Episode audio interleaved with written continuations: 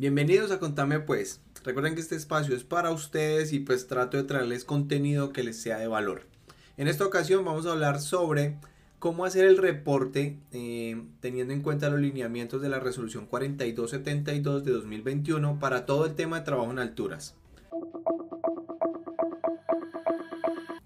Si aún no saben, deben tener en cuenta que a partir del 26 de agosto deberán reportar ante las administradoras de riesgos laborales eh, sus trabajadores que envíen o requieran formarse en trabajo en alturas y cada ARL establece cuál es su procedimiento. Vimos en videos anteriores el de la administradora de riesgos laborales Sura. En esta ocasión vamos a ver cómo es el procedimiento de la administradora de riesgos laborales Colmena Seguros. Así que nada, si este video te gusta, por favor dale like, compárteselo a alguien, tal vez a algún colega que le pueda interesar esta información. Sin más, vamos a empezar. Lo primero que debemos hacer es ingresar a nuestra página de ARL Colmena Seguros y en esta eh, pues no es fácil encontrar esta página así que deben llegar aquí al buscador y colocar trabajo en alturas. Una vez colocan la palabra trabajo en alturas y le dan buscar los va a dirigir a varias opciones. En estas opciones yo encontré que es la tercera, la tercera opción que dice trabajo en alturas y ya luego me redirecciona acá.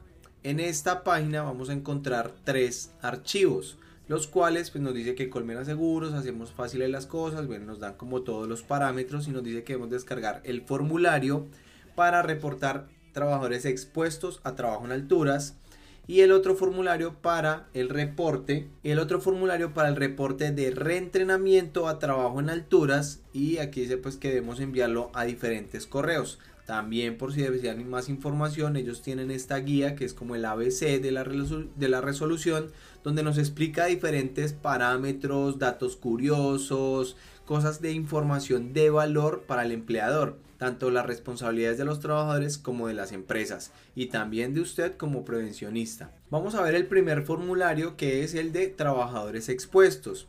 Es un formulario bastante sencillo, eh, tiene instrucciones tiene instrucciones donde nos dice pues datos de la empresa, NID, razón social, correo electrónico de contacto, clase de riesgo. encontramos acá que nos va a pedir unos datos del trabajador y nos dice una vez complete la información debe enviarlo a este correo que aparece en pantalla, que también les aparece en la página de inicio.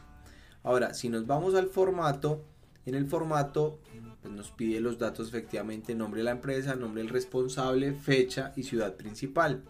Aquí encontramos que en las casillas nos dice el NID de la empresa, nombre de la empresa, correo electrónico, clase de riesgo. Las tres primeras casillas debemos dirigenciarlas de manera eh, manual y ya luego en clase de riesgo si nos despliega una lista donde nos dice clase de riesgo 1 al 5.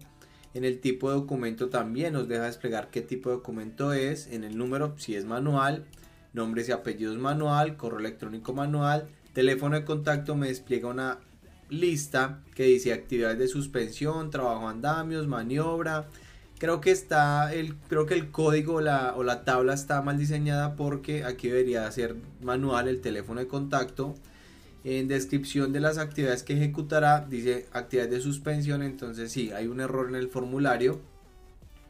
Nivel de formación, ¿a qué nivel de formación va a enviar al trabajador o qué nivel requiere? Jefe de área, trabajador autorizado, coordinador de trabajo en alturas, reentrenamiento o entrenador.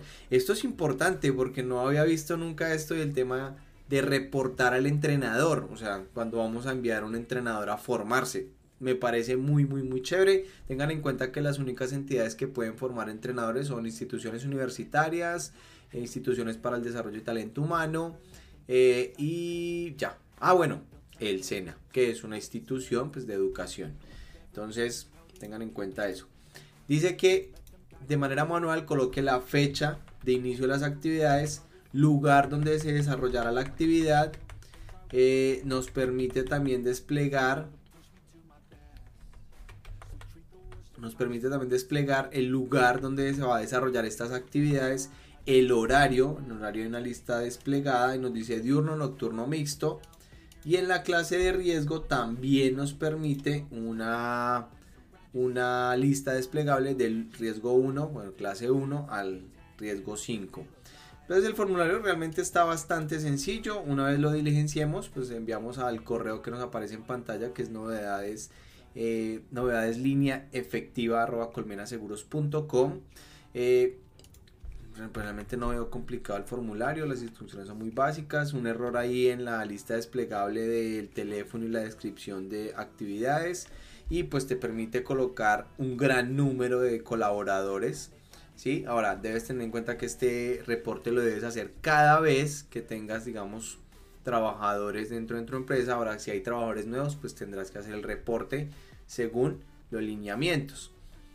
Pero nos vamos a ir al segundo formulario. El segundo formulario no tiene instrucciones, es el formulario para el reporte de reentrenamiento de trabajo en alturas de tus colaboradores.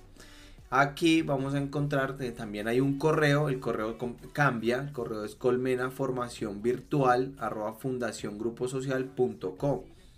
Nos coloca datos o nos solicita datos que es el NID de la empresa, razón social, tipo de documento donde nos da lista desplegable, que es la cédula, pasaporte, bueno, cédula de extranjería, en fin.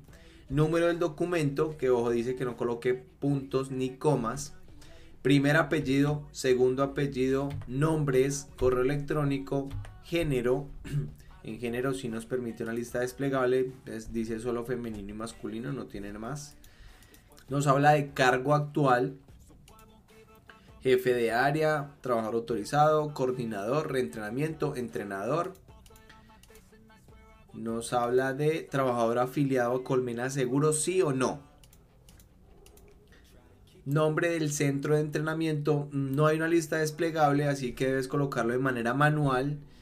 Número de aprobación del centro de entrenamiento es el código de registro ante el Ministerio de Trabajo. Ahí debes colocar ese número. Y fecha del reentrenamiento, la fecha en la que lo estás, digamos, eh, eh, lo estás eh, reentrenando. Mm, no sé, siento que el formulario puede mejorar, que el procedimiento puede mejorar, mm, no sé, no sé si con esto realmente las ARL van a tener información efectiva, van a tener que comparar esos reentrenamientos o esas fechas con la fecha que coloquen acá, con la fecha real que aparezca en la página del Ministerio de Trabajo cuando se digite el número de cédula de un colaborador. Entonces, pues, bueno, cada quien pues se enreda la vida como quiere. Realmente si tú eres la persona encargada de seguridad y salud en trabajo, no me parece que el proceso sea dispendioso, que sea difícil, que sea enredado, no, creo que es, válido.